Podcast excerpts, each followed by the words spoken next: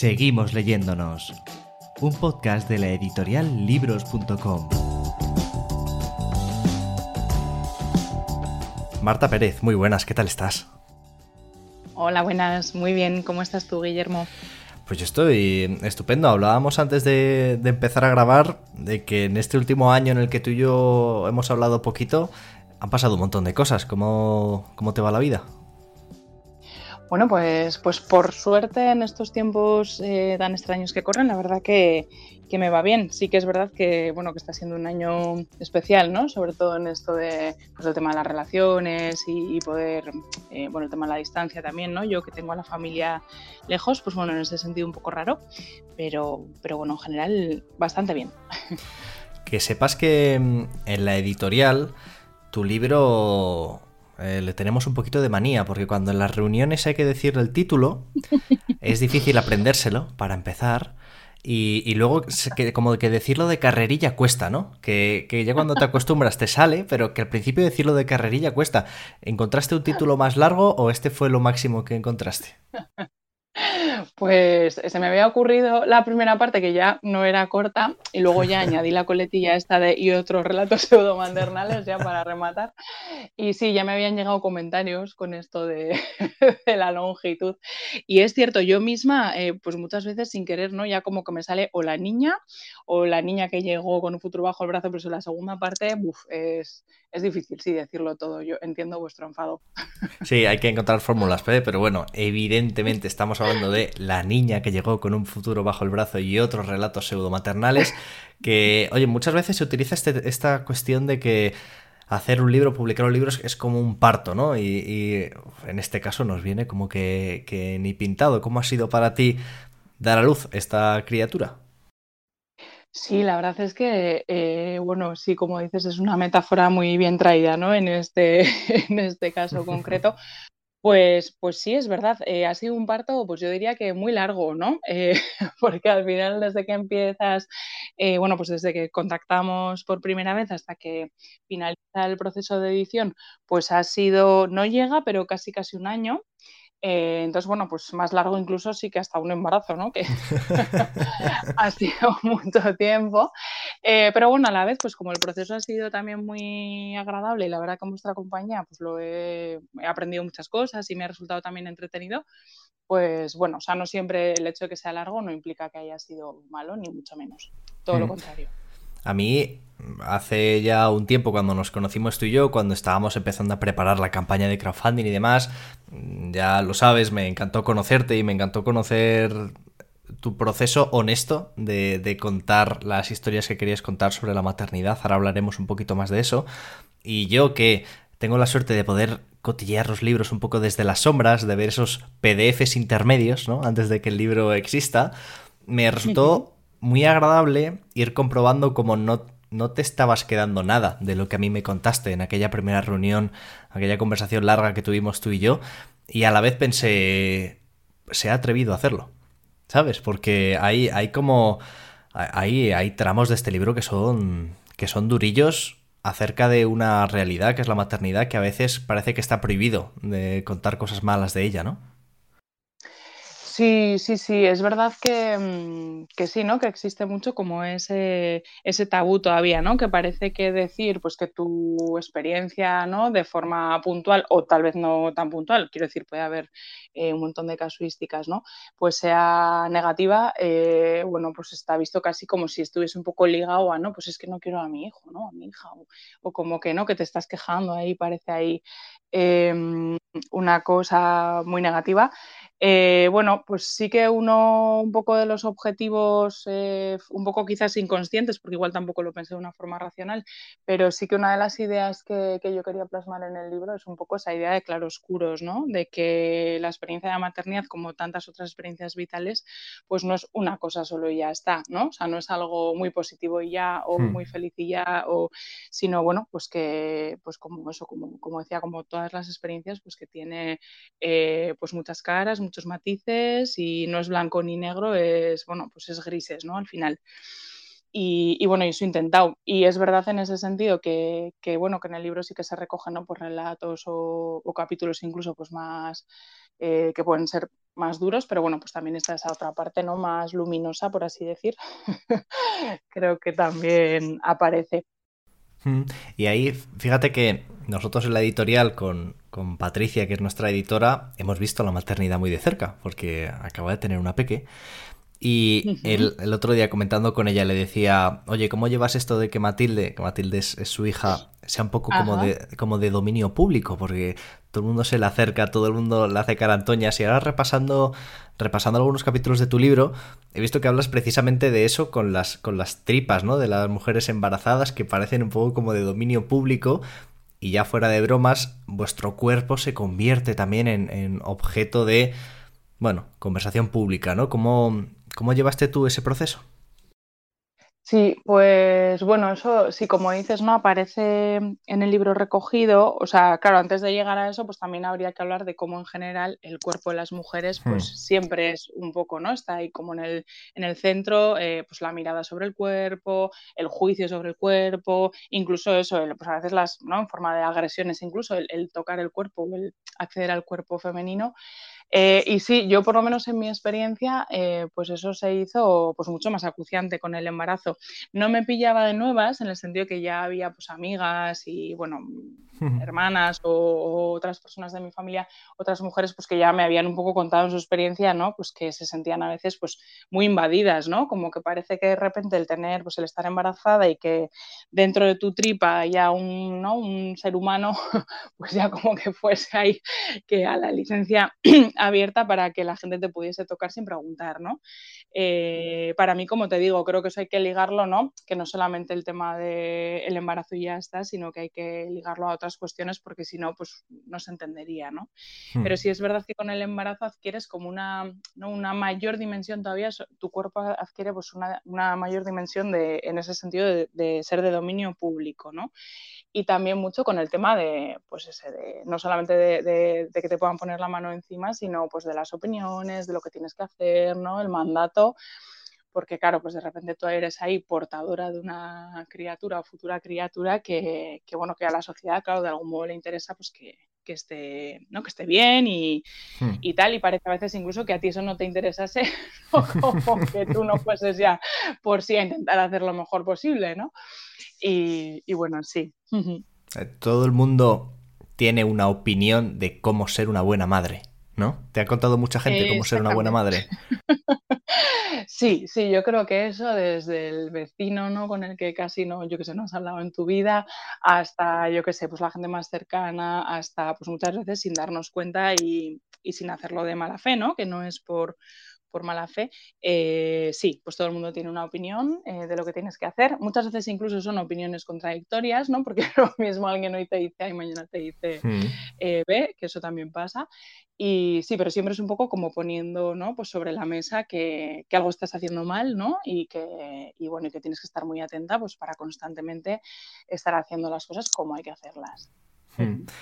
Yo recuerdo que tú me contabas en aquellas primeras conversaciones que tú llegaste a la maternidad ya con, con, un, con un proceso mental hecho, ¿no? Muy establecido también de lo que significa ser mujer en el mundo, de lo que significa ser mujer en el mundo laboral, también con muchas reflexiones acerca de el papel de la mujer en los cuidados y cómo se la establece en ese punto casi por decreto, ¿no? Eh, todo ese tipo de cosas.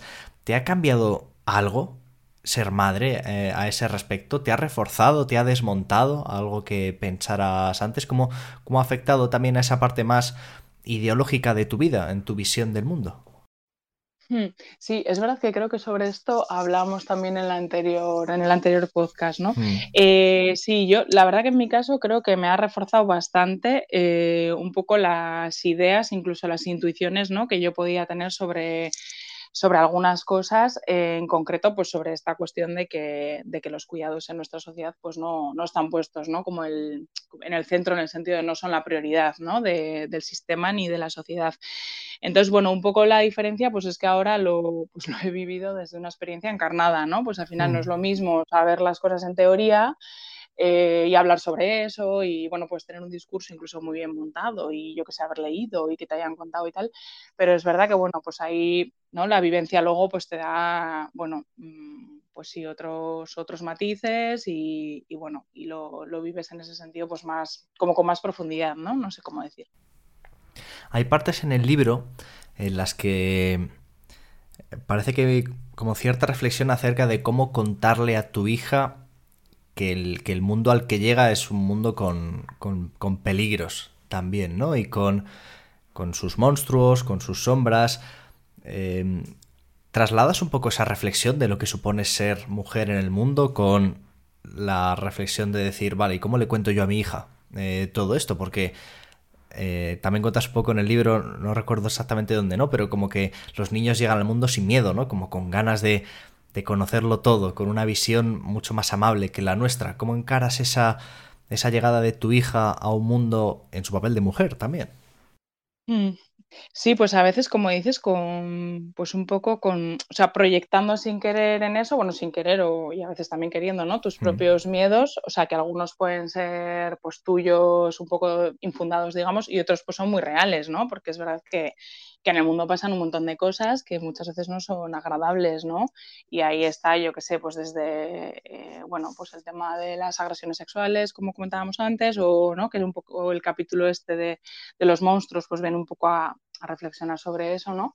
Y bueno, y luego otro montón de cosas, ¿no? Como yo qué sé, todo el tema de conflictos que puede haber en el mundo, ¿no? O, bueno, un montón de, de cuestiones. Eh, sí, yo a esto sí que le he dado bastantes vueltas porque, claro, eh, por un lado, a mí sí me parece importante, ¿no? no eh, bueno, pues, pues la idea está de que no vivimos en un mundo Disney, no sé cómo decir, ¿no? Mm. Que no es todo de color de rosa. Em, eh, pero a la vez, claro, también un poco sin entrar en estas cosas a veces, pues de como de meter miedos, ¿no? Que tampoco es bueno, o todo el tema del terror sexual, ¿no? Que con las mujeres también muchas veces intentando, a veces como una intención protegernos, pero también a veces, ¿no? Se nos meten o tantos miedos que al final eso también te coarta tu libertad, ¿no? Y hace que, seas menos libre a la hora de salir a la calle o de expresarte o lo que sea. Entonces, un poco, sí, a mí me interesaba reflexionar sobre un poco dónde pueden estar, ¿no? Esos equilibrios entre, bueno, pues, pues decir, oye, mira, esto es lo que hay, pero a la vez, bueno, pues eh, seguir dando ese, ¿no? Esa libertad o ese, ese espacio, pues en este caso a, nuestra hija. ¿Y, ¿Y ella qué te está enseñando? oui. Esta sí que es una pregunta difícil. Eh, lo siento, había que meter alguna, ¿eh? Sí, sí, sí, claro que sí. Eh, no, difícil me refiero por, porque eh, que se puede elegir, ¿no? Así a bote pronto que, me puede venir a la mente. Pues mira, en el caso de Naya, a mí una de las cosas que me enseña es, o que me ha enseñado desde que nació, es a esta idea un poco de, de ser un poco más zen, voy a decir así, en este punto un poco del, del, disfrute del aquí y el ahora, ¿no? Que eso a mí me viene muy bien porque yo siempre estoy, pues bueno, proyectando y estresándome por cosas o preocupándome por cosas que aún no han sucedido y, ¿no? Em, un poco como siempre pues en el futuro o pensando en, yo qué sé, en lo que tengo que hacer, este tipo de cosas. Y, en eso, pues las niñas y los niños pues son como muy sanotes, ¿no? Porque es como, pues están aquí jugando, yo qué sé, con una caja de zapatos y pueden estar súper concentradas haciendo eso y no necesitan nada más, ¿no? O mm. sales a dar un paseo y van buscando piedrecitas.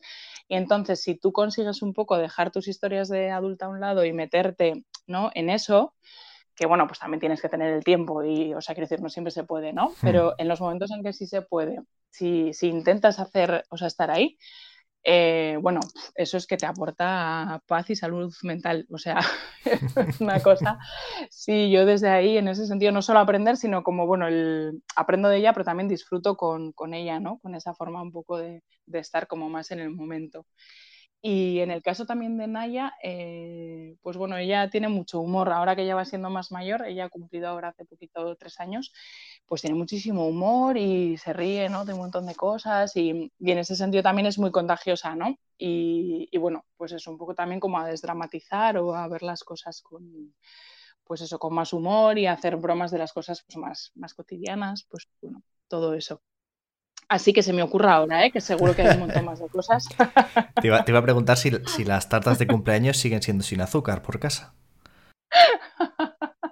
Pues mira, de momento eh, esa es otra de las cosas que nos ha traído, que cuidamos mucho más, eh, pues por ejemplo, la alimentación, ¿no? Y cocinamos mucho más y hacemos todo, pues eh, siempre intentamos, pues por ejemplo, dulces siempre hacemos, siempre que hacemos son caseros. Sí, con ella poco azúcar, la verdad. O sea, no es que no haya probado, que alguna cosita ha probado, pero bueno, eh, intentamos usar eh, pues, edulcorantes de otro tipo que hay, pues naturales, pues tipo agave, bueno, que no vamos a hablar ahora de cocina, pero... hacemos, un episodio especial de cocina, si quieres. ¿eh? Eso es. Pero bueno, sí que es verdad que gracias a ella también puedo decir eso, que hemos mejorado mucho nuestra propia alimentación. Hmm. A mí hay una parte que me gusta mucho de, del libro, que es, hay un cierto momento en que haces una especie de elogio del aburrimiento, ¿no? Para los niños que cuentas como en eso que decías antes que no sé si los si la sociedad los está criando como adultos en miniatura, ¿no? Porque como que tienen impulsos por todos lados, formación constante por todos lados, como que les estas famosas agendas ministeriales, ¿no? De los de los niños y las niñas con sus extraescolares, con su idioma adicional, con su con su de todo y tú cuentas que que que tú de pequeña pues también te aburrías, ¿no? Y que eso también está bien, ¿no? Que, que los niños también tienen que aprender a aburrirse y a, y a sacarse las castañas del fuego. Sí, sí, sí. A ver, yo creo que el aburrimiento bien entendido, quiero decir, porque no es aburrimiento de pues le dejas ahí sola, ¿no? Y, sin ningún estímulo, yo que sé, todo el día o ni mucho menos.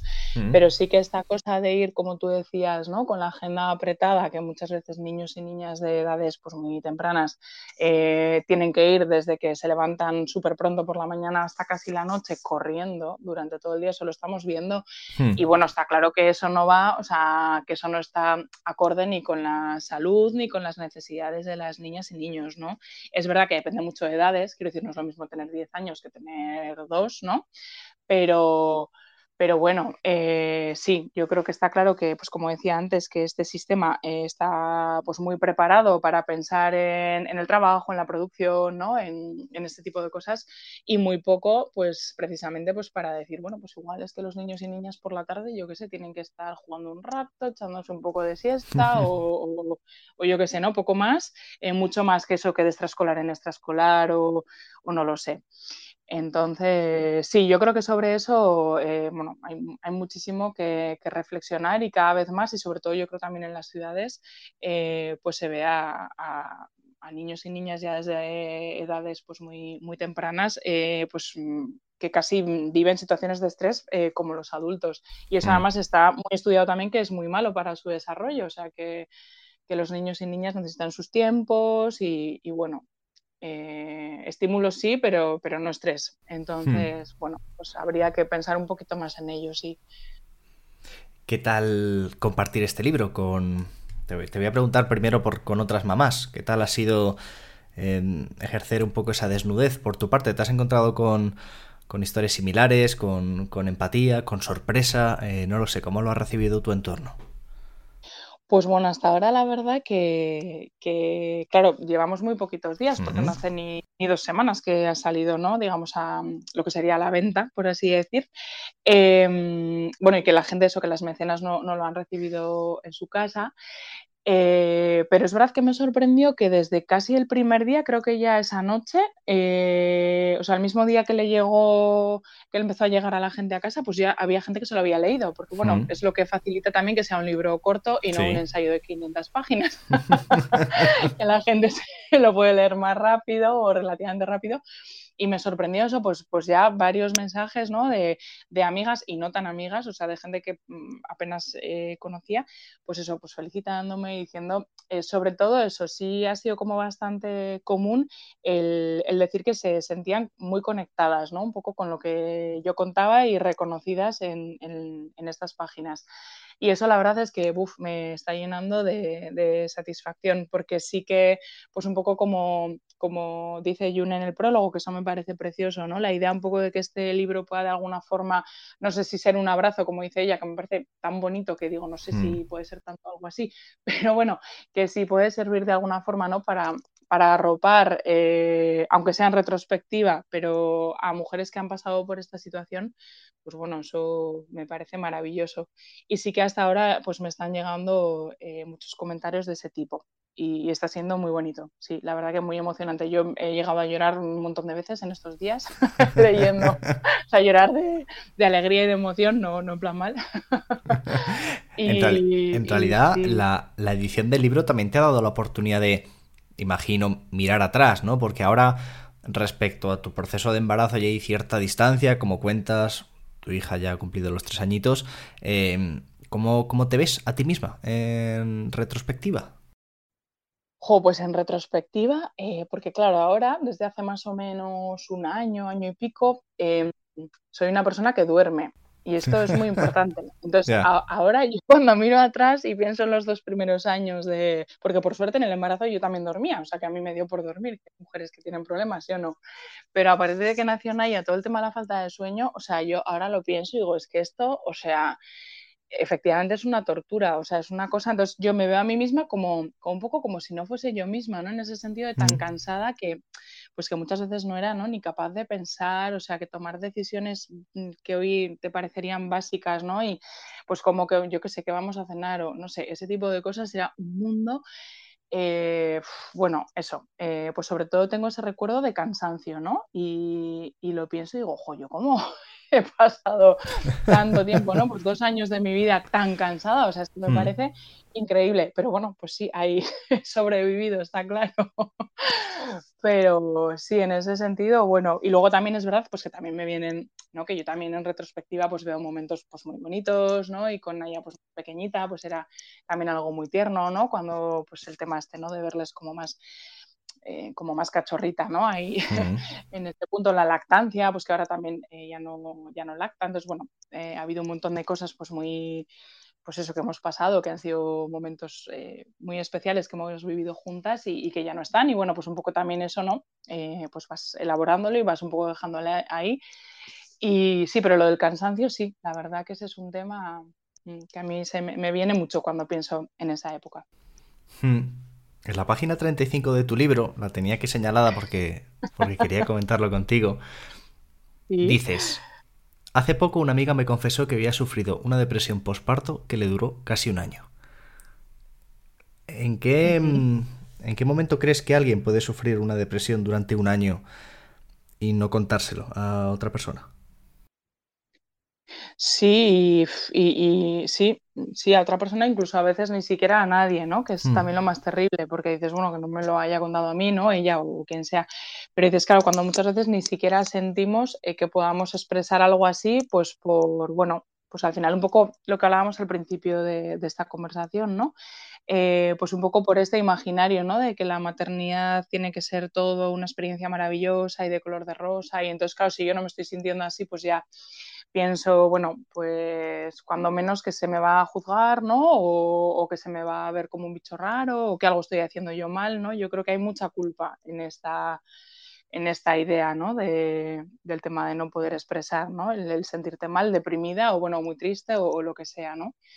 Eh, sí, eso, creo que hay sentimientos, pues bueno, que se consideran, ¿no? Como que son negativos y que, bueno, que todavía hoy sigue siendo un tabú hablar de esto y, bueno, y que desgraciadamente yo creo que hay muchas más mujeres de las que pensamos que pasan por algo así y, ni siquiera sienten que puedan contarlo. Hmm. Y además yo, lo que cuentas que yo creo que es, que es bonito del libro, también por, por quedarnos con esa parte humana, que es que tú, tú también encontraste compañía, ¿no? En quien apoyarte, a veces en forma de familia, de amistades, de profesionales sanitarios también, que yo creo que merece la pena recalcarlo. Es importante, imagino, la, la noción, ¿no? El empoderamiento de alguien que se deba sentir capaz, ¿no? De combatir la carga, pero imagino que también es importante la conciencia de que debemos estar atentos y atentas, ¿no? Que a lo mejor hay alguien con una carga que necesita compartir. Sí, sí, sí, totalmente. Esto que, apuntas es muy, es muy importante. Yo creo ahora, hoy en día, por suerte, eh, bueno, existen formaciones específicas en, en, el ámbito de la perinatalidad, ¿no? Que es todo esto al final de lo que, o sea, esta fase de la que habla el libro, ¿no? Desde el embarazo hasta el, el puerperio. Y, es súper importante, eh, bueno, por supuesto que toda la sociedad esté pues, más sensibilizada, pero también en concreto el tema de, las personas eh, profesionales, pues en concreto el mundo de la salud, pero mm. también en el mundo social y demás, eh, pues un poco esta mirada, ¿no? Porque si tú al final piensas que es una época, pues bueno, de especial ¿no? vulnerabilidad y donde se mueven muchas cosas, eh, donde el sistema pues no está dando los recursos que tiene que dar y además la persona, bueno, pues puede tener eh, situaciones que quizás se le hagan, ¿no? Cuesta arriba. Eh, si la persona profesional tiene eso en la mente, pues siempre será más fácil, ¿no? Que pueda, bueno, pues darse cuenta, yo qué sé, de lo mismo que decimos, ¿no? Una detección, por ejemplo, de una depresión postparto, pero bueno, también de muchas otras cosas quizás más pequeñas, ¿no? Como simplemente, pues tener una escucha activa adecuada con, con la persona que viene ahí a la consulta o o bueno, pues eso, escuchar o de alguna forma arropar de otra manera a esa mujer. Entonces sí, sí creo que es muy importante, eh, sí, pues sensibilizar y, formar en concreto en estos temas. Pues fíjate que con eso, con eso me quedo de, de, tu libro, porque creo que tienes la generosidad de haber hecho un libro que, que va a servir para, me imagino que empatizar para otras mujeres que hayan pasado por cosas similares, porque, bueno, cada maternidad es un mundo, que tú también lo dices, y que es importante también asistir a ello con nombre y apellidos, pero también existen esos terrenos comunes, ¿no? Donde, donde es importante escucharnos. Y creo que para los que no estamos en esas posiciones, eh, posiciones complicadas, sin ninguna duda, creo que nos, nos sirve mucho este libro para aprender un poco, ¿no? Y para abrir un poco la mente y para, para, abrir las orejas, sobre todo, y para permanecer atentos a lo que podamos hacer por mejorar las cosas, porque aunque me niego a pensar que, tu libro es, es, es, un libro triste, porque no da esa impresión para nada, pero te digo lo que te decía al principio, es que... Es que es, muy de agradecer lo honesta que eres, porque lo cuentas desde una posición muy alejada al, al, al victimismo, y eso tiene una fuerza alucinante. Así que, eh, Marta, solo me queda darte las gracias por haberlo escrito y por habernos elegido para publicarlo. Bueno, pues muchísimas gracias a ti, Guillermo. Oye, qué gusto da hablar contigo, bueno, y en general con, pues siempre con vosotros y vosotras de la editorial. Y yo también, pues os, bueno, creo que ya lo he hecho otras veces, pero aprovecho este espacio también para, para daros las gracias por lo que para mí es una apuesta que, pues desde otras casas editoriales no, no se ha hecho, en concreto con mi trabajo. Y, y, sí, y por dar a conocer, pues bueno, estas historias y, estos temas que a veces parece como que no son, ¿no? Como un poco cuando se habla por eso de las pequeñas historias, las historias cotidianas, dices, bueno, hmm. las pequeñas historias, o no hay historias pequeñas ni grandes, ¿no? Al final, eh, todo son historias, todo forma parte de, de, no sé, de alguna forma, pues de, del imaginario social y de lo que hay. y en concreto este tema a mí, o sea, ya al margen de mi libro, creo que el, tema de, reflexionar sobre, sobre cómo deberíamos ubicar la cuestión de los cuidados en, nuestra sociedad, eh, bueno, es fundamental y, agradezco que como editorial pues, pues estéis haciendo esa apuesta, ¿no? De, de publicar este tipo de, trabajos. Oye, ¿le darás un abrazo fuerte a Naya de nuestra parte? Por supuesto. Eh, Marta, eh, gracias por compartir este ratito conmigo. Siempre es un inmenso placer hablar contigo. Y, ahí está, eh, la niña que llegó con un futuro bajo el brazo y otros relatos pseudomaternales a la venta en libros.com, recién estrenado. Espero que te siga trayendo muchas alegrías, que haya quien le sirva tu historia para reconocerse y para hacer algo al respecto, que eso creo que sería una muy buena señal. Y sobre todo que cuando llegue el día en que tu peque, que ya no será tan peque, lo pueda leer, que lo compartáis también, ¿vale? Y que nos lo podamos contar. Vale, muchísimas gracias, Guillermo. Un abrazo fuerte, Marta. Un abrazo. Chao, chao, chao. Seguimos leyéndonos es un podcast de la editorial libros.com con el objetivo de conectar, conectar con todos aquellos que hacen posible nuestro trabajo autores que confían en nosotros para poder publicar sus obras, mecenas que las hacen posibles gracias a sus pequeñas aportaciones, librerías que son nuestras aliadas para poder hacer llegar esos títulos al público y que puedan ser leídos y en definitiva toda la cadena de valor que hace posible que podamos seguir editando libros. ¿Tienes una idea para un libro que te gustaría ver publicada? ¿Tienes una pequeña librería y te gustaría que la diésemos a conocer en este programa? ¿O simplemente te gustaría contarnos tu historia y tu relación con la literatura? ponte en contacto con nosotros. Nos encontrarás en las redes sociales como arroba libroscom y puedes entrar en contacto directamente conmigo a través de mi correo electrónico guillermo Nos seguimos escuchando, nos seguimos leyendo en el siguiente programa y gracias por creer en la cultura.